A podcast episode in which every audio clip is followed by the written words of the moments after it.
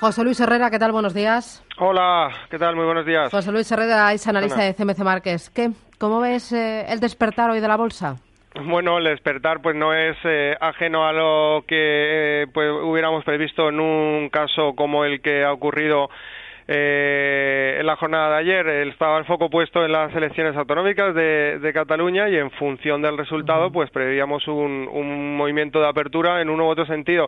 Lo que sí es cierto es que por el momento, hablamos del IBEX, eh, eh, pues bueno, las pérdidas han sido eh, superiores, han llegado a ser superiores en la apertura, en torno al 2%, y, y, bueno, se están recuperando posiciones. La bolsa acostumbra muchas veces a, a ofrecernos sorpresas y, y bueno, eh, teniendo en cuenta que gran parte de la incertidumbre pudiera estar ya por lo menos en el corto plazo, descontada, pues eh, no sería descartable incluso que, bueno, pues entrara dinero en el, en el mercado eh, en contra de, eh, en teoría, pues la lógica, si es que hay alguna lógica en los mercados. Mm, em, ¿Tú esperas que de aquí a final de año, debido a la incertidumbre que se presenta a partir de ahora y el escenario de, de, de inestabilidad, pues siga esto tal cual? Que no vaya a más ganancias, que no haya rebote o que vaya peor? ¿Qué, qué, qué, ¿Cómo lo ves?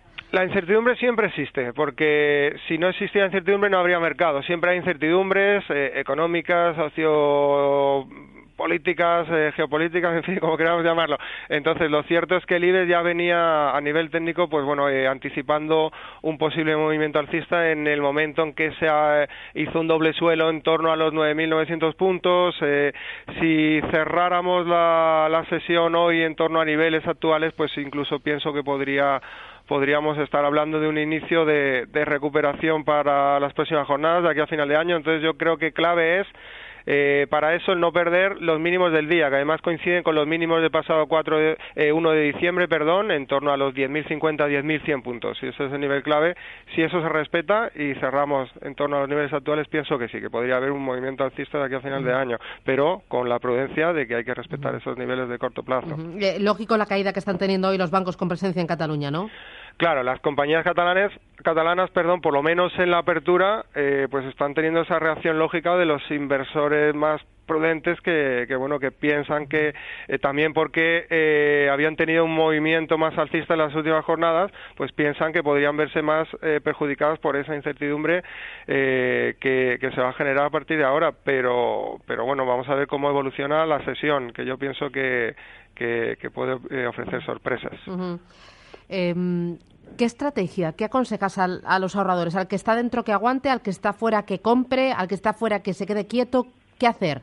Pues es que depende mucho, hay que ir viendo cómo se vaya desarrollando la, las cosas. Eh, desde luego también depende del plazo de inversión, no, es, eh, no son niveles malos para hacer cartera a largo plazo, eh, para nada. Como decimos, la bolsa pues no es algo eh, que responda muchas veces a un causa-efecto tan directo como decir las cosas ya van bien, todo es bonito, ahora hay que comprar. Generalmente cuando eso ocurre ya se han producido las compras y ya se han producido eh, los movimientos, así que eh, yo no descarto descarto estos niveles como niveles muy óptimos para el medio largo plazo de cara a hacer una, una cartera uh -huh. diversificada. Uh -huh. ¿Qué niveles en el IBEX tú vigilarías y tendrías muy en cuenta para ver si esto se va para arriba o se va para abajo? ¿Cuáles son los soportes y resistencias más inmediatos? Niveles de soporte a corto plazo, el comentado, mínimos de, la jornada de hoy, que fue mínimo del pasado día 1 de, de diciembre, los 10.050, 10.100 puntos.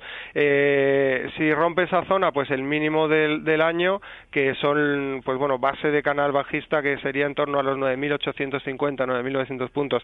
Y la zona clave de resistencia está en los 10.400, 10.450, que es el techo de ese canal bajista que en caso de superarse pues sí podríamos pensar que es el inicio de un tramo mayor de recuperación para retomar la diferencia relativa que viene teniendo el, el IBEX respecto a otros índices que, que se han recuperado eh, más en los últimos meses. Muy bien. José Luis, pues gracias por este análisis. Veremos eh, cómo se da el día.